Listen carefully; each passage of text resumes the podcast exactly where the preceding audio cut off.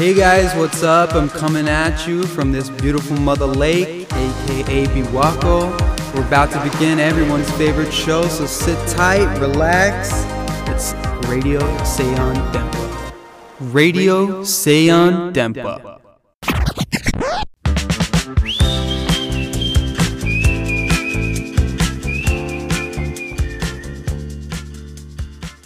さあ始まりました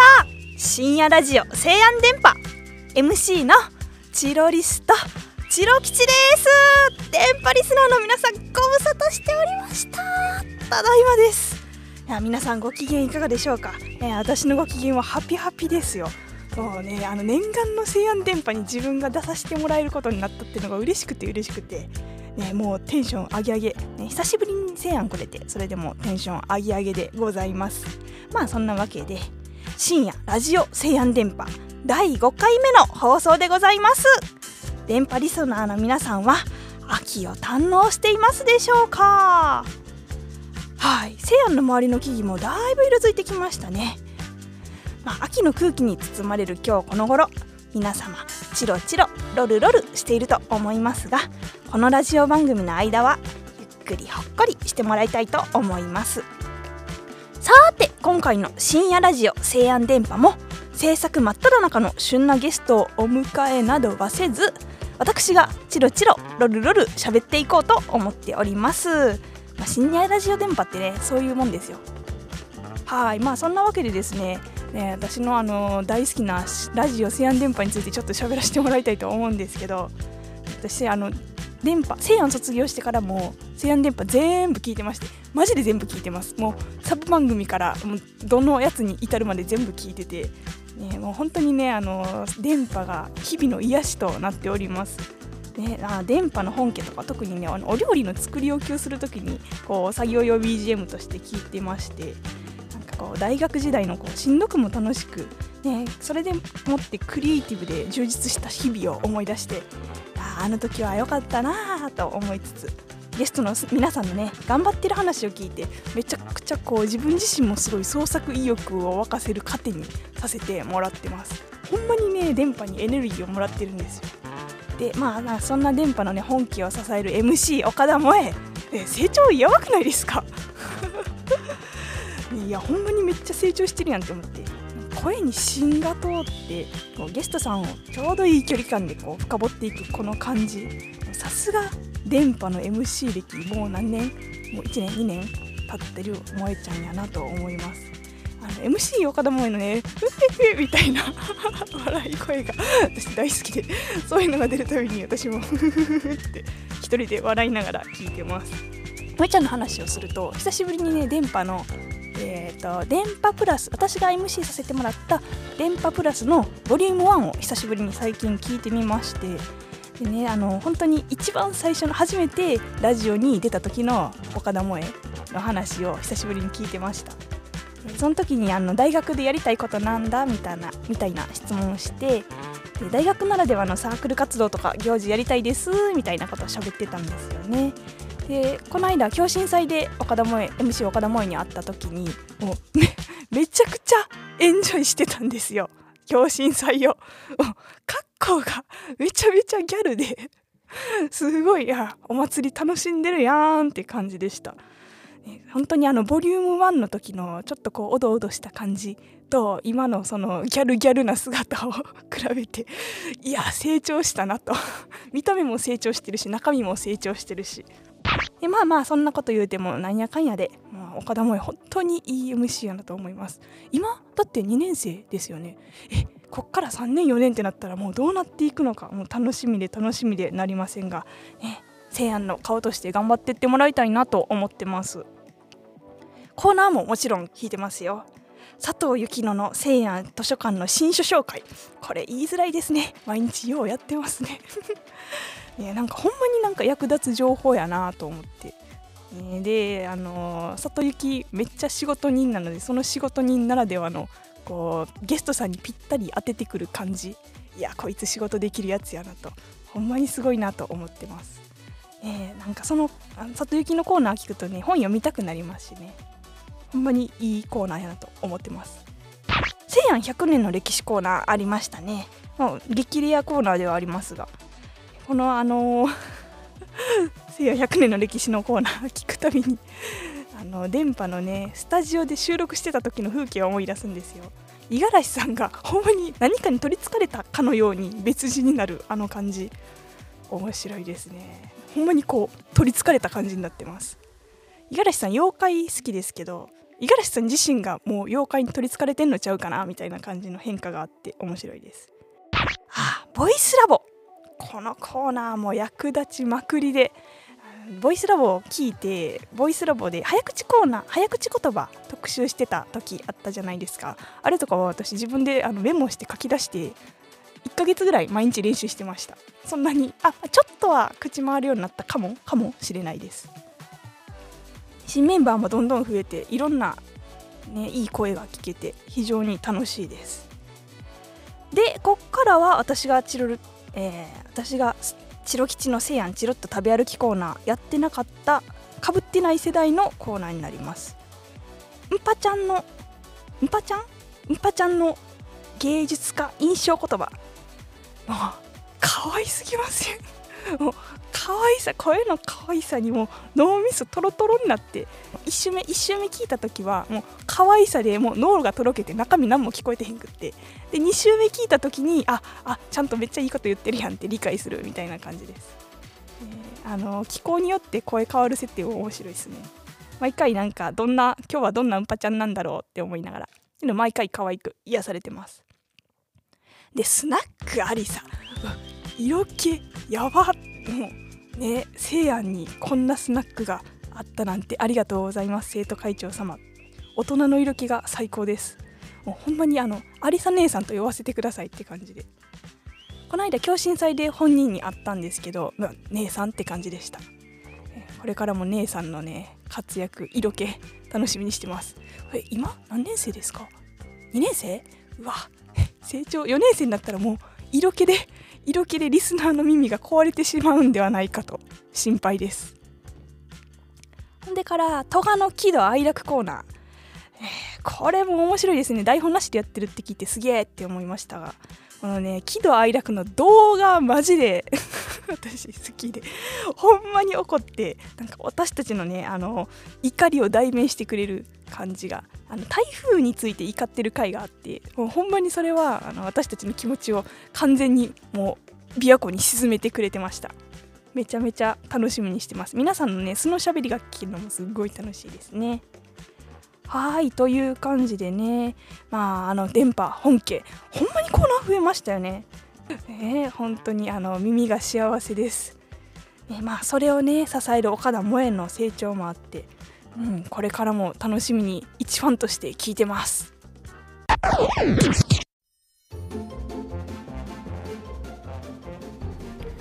千ろきさんお元気ですか？こんにちは戸賀です。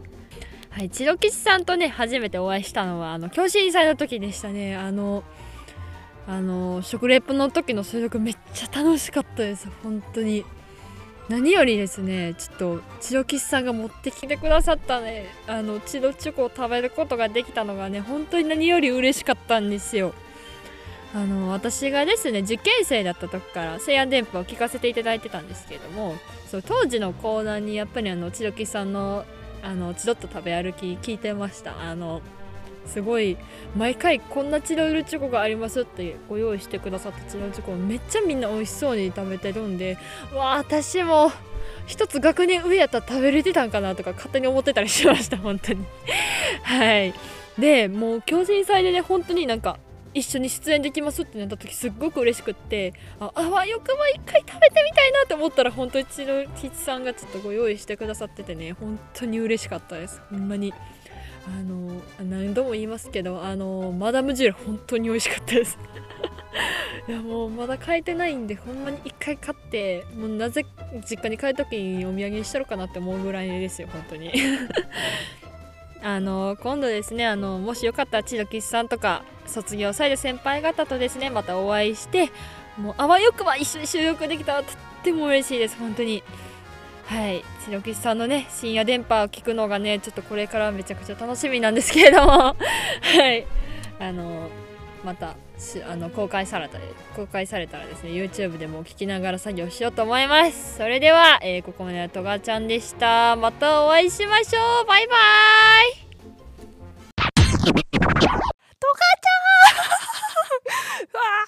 かあの久しぶりのテンションで聞いてました。とがちゃんお久しぶりです。メッセージありがと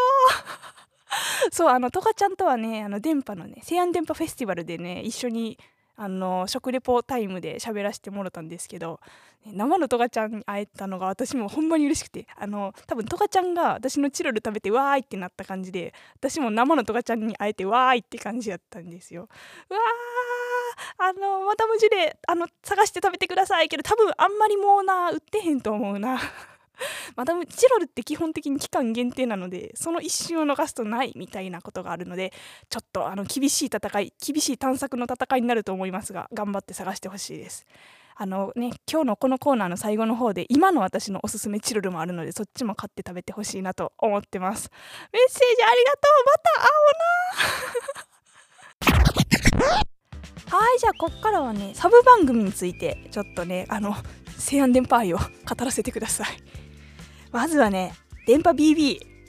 最高いいコンビですよこの2人は。ほんまにねあのテンポよくて聞いてて楽しくって。うんね、ほんまに小牧ちゃんと里行のあのねあのこう仲良し感。ペアペアペアアベック。いやちょっと違うか。アベックは古いですね。いやほんまにいいコンビやなと思って。ねあのねノリあのボケとツッコミのテンポ感がマジですごい。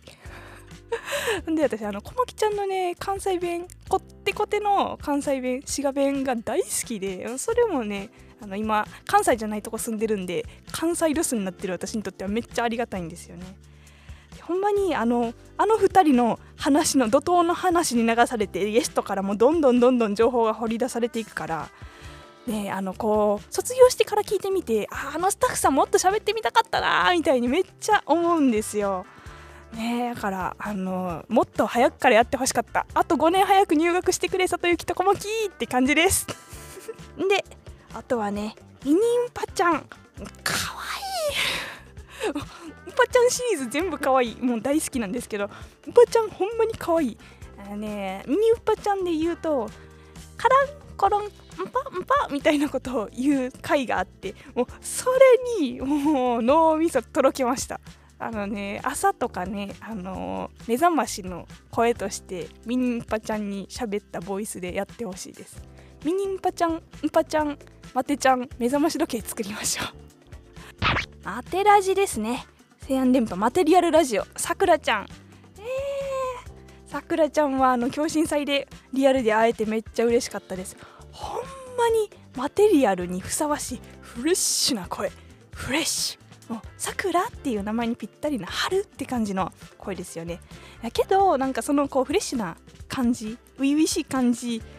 とは裏腹に時々こうダジャレ飛ばしたりするのがねそのギャップがめっちゃ最高なんですよ。あ最近で言うとおばあちゃんの絵描いた時にしわ描きすぎて苦笑いされた話とか家中のカレンダー剥がしてお絵描きしまくったエピソードとかなんかそういうこうめっちゃ可愛い初々しい感じなのにぶっ飛んだとこがあるっていうねそういう一面がね大好きです。あとはなんか「レッツライド!」みたいないうあれはななんて言ってるんでしょう？レッツライド？乗る？あ行ってみよう！レッツライド何言ってんのかなって思ってたんですけどあれ行ってみよう！みたいな意味なんですね。あの今あそうなんやって知りました。そっかじゃあちょっとこれからはそういうつもりで行ってみようの気持ちで聞いてみます。でからねアテラジは川瀬の館最近できたやつ。あれほんまに羨ましすぎますよね。私も占ってほしい。うんあの占ってほしすぎてあの私もタロットならぬチロッとやりたいなって思いました。うん、チロット占い。チロルチョコの逆位置とか言いたいですよね。それ言いたいがためにちょっとチロッとこうゲームシステムとして確立しようかなと思ってます。あとはねマテちゃん。マテちゃん一応球根でめちゃめちゃ赤ちゃんのはずやにめっちゃ尖ってええ声してますよね。えー、なんかこう球根とはいえこう子供とはいえ生まれたてじゃなくてこうちょっと反抗期かっていうような尖ったとこがあるのが大好きです。で電波プラス MC 村平ちゃんのやつ聞いてますよ。電波プラスを受け継いでくれてありがとう。ねほんまに引き継いでくれて嬉しいです。でね相変わらずのビューティフルボイス聞けんのがほんまに嬉しくてあの聞く清涼剤ですよ。あの耳からね風が冷たい風が吹いてくる冷たくはないか。甘くて軽やかな春の風が吹いてくる感じ、ね、MC 村平ちゃん今イギリスにいるみたいですがあのちゃんと生活環境を整えて、ね、喉痛めないように体壊さないように頑張ってほしいです。電波プラスもめちゃめちゃボリュームアップさせてくれててパワーアップさせてくれてて最高です。でね電波プラスでいくと西安電波プラス3ボリューミーあのね村平理香トガちゃん里幸の怒涛のかしまし3人トーク。めっちゃ最高でした。あの回大好きです。深夜電波ですね、まあ、私も今これ第5回栄誉名誉ある第5回やらせてもらってるんですけど第4回は大西ゆき先輩のゆきゆきコーナーの大西ゆき先輩でしたね。でね結婚のご報告なさったじゃないですか。めでたいおめでとうございます。この場を借りておめでとうございますと言わせてください。うん。結婚のご報告とあと慣れ初めの話もあってねキュンキュンでした。あの電波の恋バナ私毎回楽しみにしてるんですけど大西ゆき先輩はもういこう行くとこまで行った恋バナを聞けて私はとってもあの恋バナ足りない度がこう恋バナ欲しい刑事が満たされました。お幸せにチロル食べると夫婦円満になると思います。美味しいので。はい。であとはその前の回ボリューム3かな。千葉さんとヘタカさんと大西京香先輩の回もありましてもうこの3人は実家のような安心感でした、ずっと大学4年の間この3人でずっとやってきたんやろうなって感じが社会人になってからも続いてるのにすごくホッとしましたね。ほんでから西安電波のアフター電波五十嵐さんとね P が喋ってるやつ。え、あれもね私聞くの大好きであのこうすごい作ってる側の声ってこうキャストに対する声が多く含まれてるのでこの電波オタクの気持ちを代弁してくれてる感じが わかるって思いながら聞いてました。ね、もうすぐ5周年ということで、あの P とかもねこう作ってくださってる方にもねお礼を言いたいですね。5年間お疲れ様でした。電波すごい成長しましたね。なんか泣きそうですね。私ちょっとねその一部しか関わらせてもらってないですけどうんこれからもどんどん成長する電波を楽しみにしてます。はいあとはね電波 RX はい、私ねあの全然特撮わかんないんですけど聞いてます。であのー、RX は一番最後最近一番最後の方にあのー、皆さんのこのゲストやった人の好きなキャラカラーを色を言って電波レッドとかいう風に言っていくあそこが大好きです。めちゃめちゃ上がります。それで締められると、ね、すごいあのこうまるで戦隊ものを見たかのようなこう血の脇血脇肉踊る感じになって聞き終えることができます、最近あのあんまないですけどまたあの楽しみにしてます。卒生忙しいやるけど頑張れ。She's a gal with a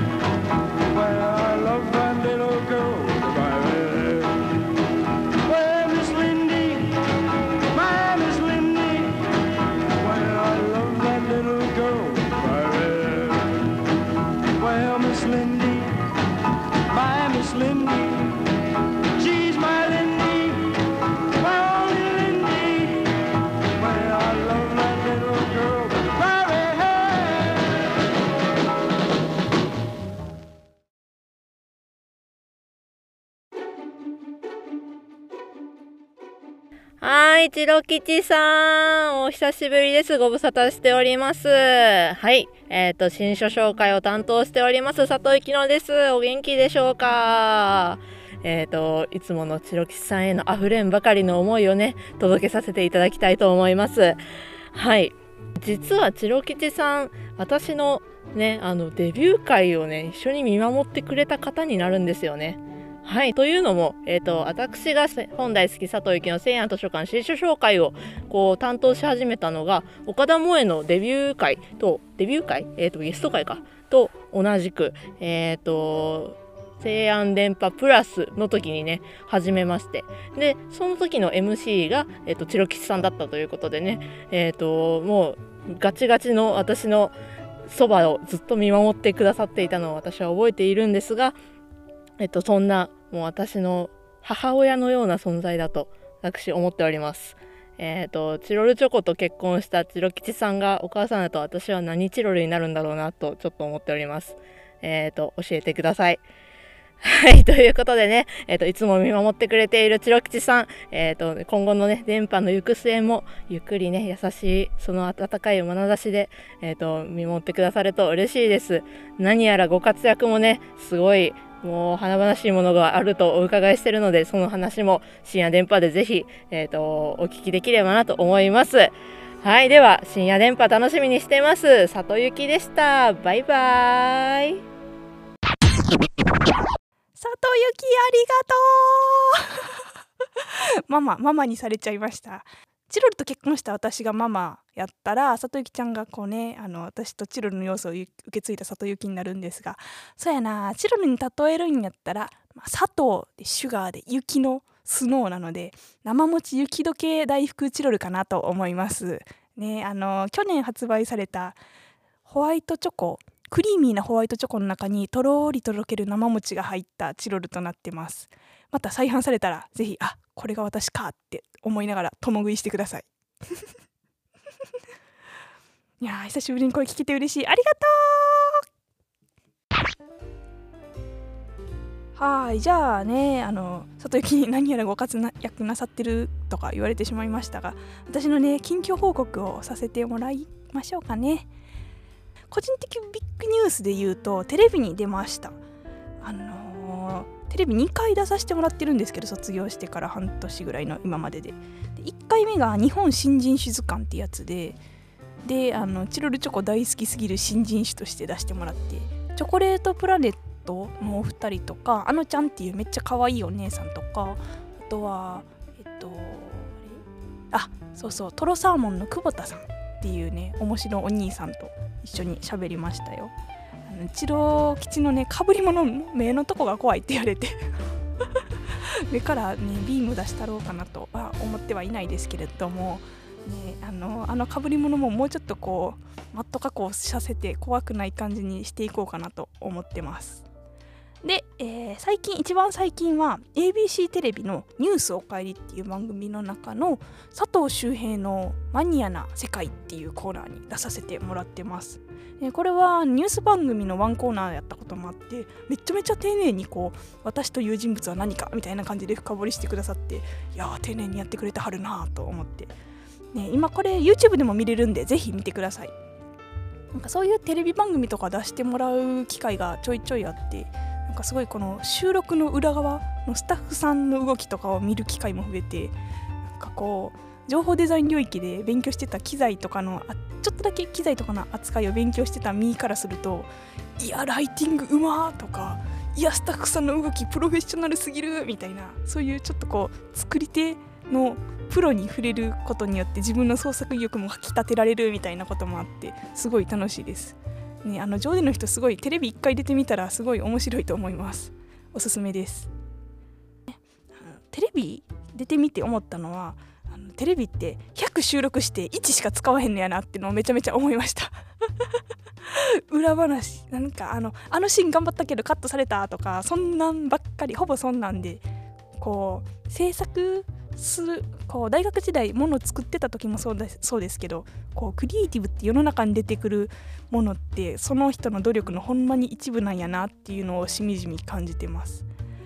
ねまあなんかいっぱいカットになっちゃったのは寂しいですけどなんかやっぱものづくりってそういう姿勢であるべきなんやろうなっていうのを改めて突きつけられて私もいいものを世に出すためにはいっぱいやらなきゃいけないんやなと思ったりもしてます。他にはそうですね友達がなんか単行本本漫画家になって単行本出したりしてするようんですごい面白すぎていやワクワクワクワクしまくってます。西安電波やったりとかなんか自分の日々の経験から創作意欲を得つつけど社会人 OL として働いてるみたいな毎日でございます。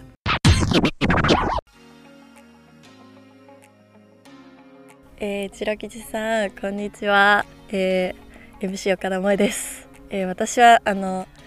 プロデューサーさんから、えー、メイン MC にならないかと、はい、メールが来てその流れでねあの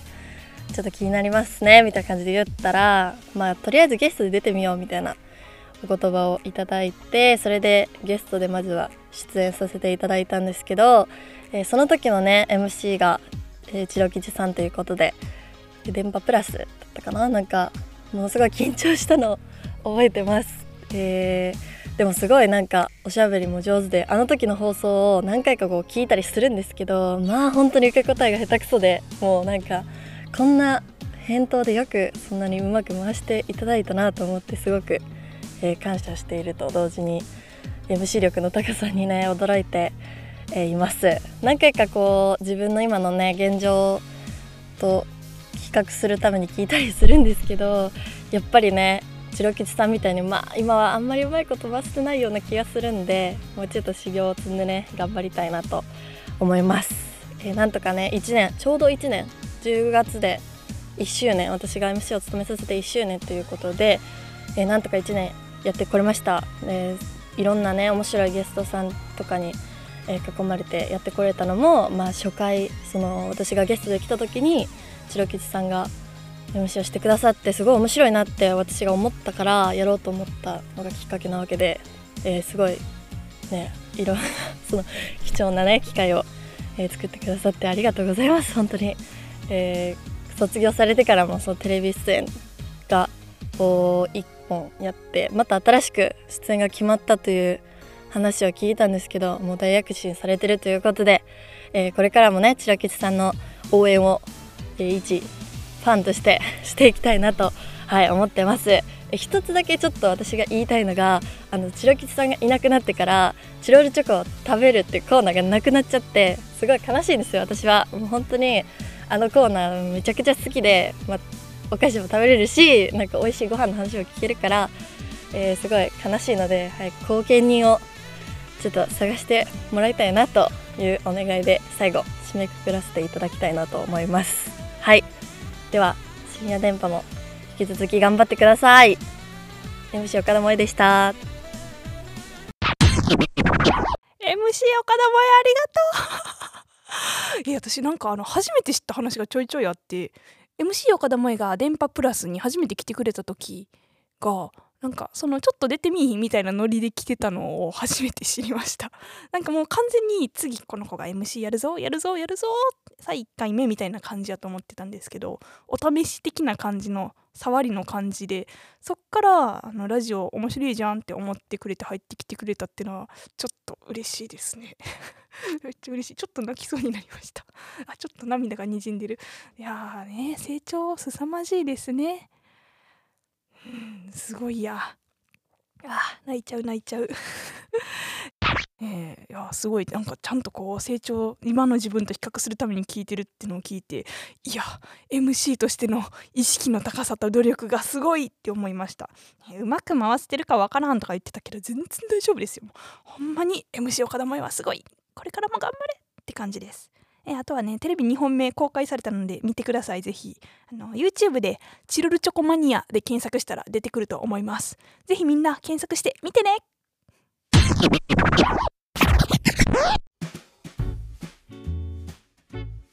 チロ吉の西安チロッと食べ歩き。はーい皆様深夜電波聞いてくださってありがとうございます。お久しぶりのねチロ食べコーナーです。ね、ちょっとここではね私あの最近食べた面白い食べ物の話をまずはさせてもらいたいと思います。卒業してからねあの一応社会人になりまして大学の時よりちょっとお給料が入るようになっておもろい食べ物を食べる機会が増えてまいりました。最近で言うとグソクムシとかワニとかカエルとかウサギとかをあのこうゲテモが食べられるカフェに行って食べてます。食べてますっていうか一回食べました。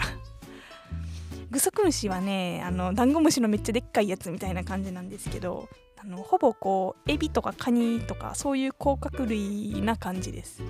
味噌カニ味噌的なやつが詰まってるのでそういうのが好きな人はまあいけるかもしれないですね。エビフライの尻尾食べる派の人は多分美味しい美味しいというか食べれなくはないと思います。ワニは普通に唐揚げになってたんですけど全然普通に美味しかったです。ちょっと油にこう硬さがあるかなという感じはしたんですけれどもそれでもなんかいい香りがして美味しかったです。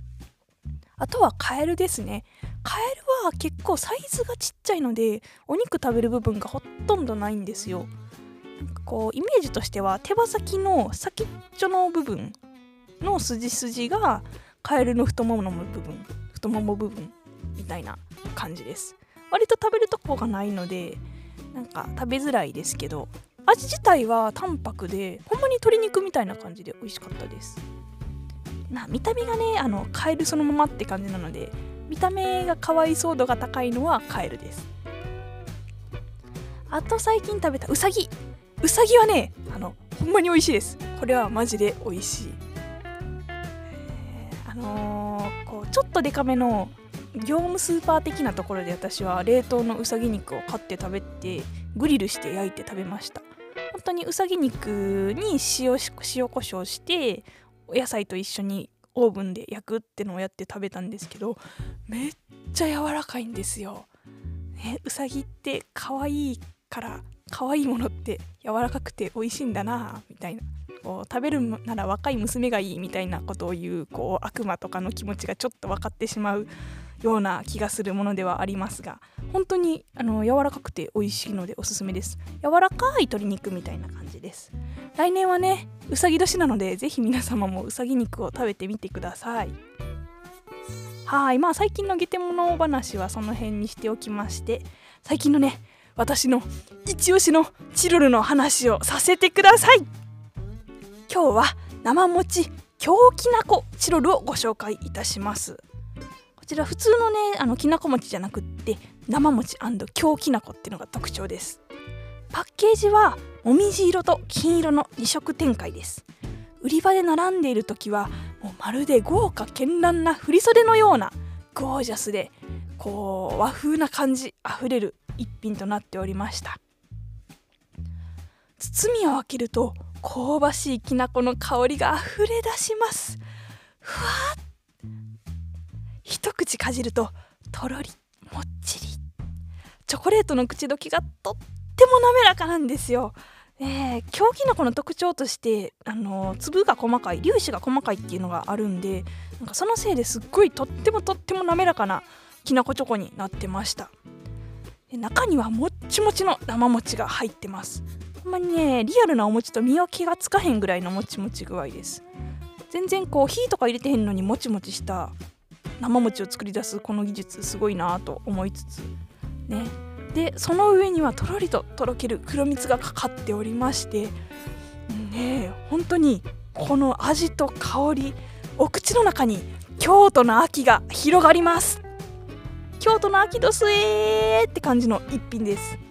普通のきなこ餅とはほんまに完全に別物なので皆さんもね是非このね感動を体験してみてください。全国のコンビニで発売中です。どすえ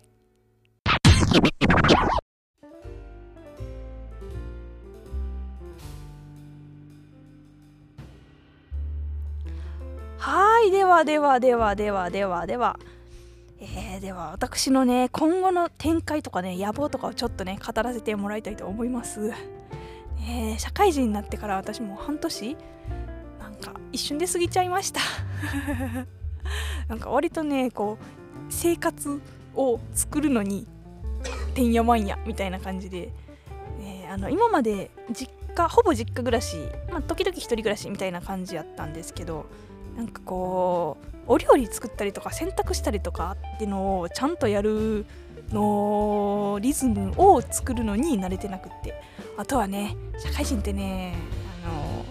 まあ、めっちゃね拘束時間長いんですよ。当たり前なんですけど。なんか全然制作の時間取れへんやんって思って。こう朝起きて会社行って会社から帰ってきて会社の疲れ取って寝て起きての繰り返しで、えー、これをねちょっとねあの今後はこうちょっとでもチロルタイムをもっともっとたくさんとってチロ活を広げていきたいなと思ってます。野望としては、今テレビ2本出させてもらったんですけどこのままねこの調子でもっとチロ活広げてチロルチロリストパワーをつけてね全国地上波進出を目指してやっていきたいと思います。この電波をはじめねいろんなところでたくさんの人にねこのね最高のこの世で最高の存在チロルチョコの魅力を届けたいなと思ってます。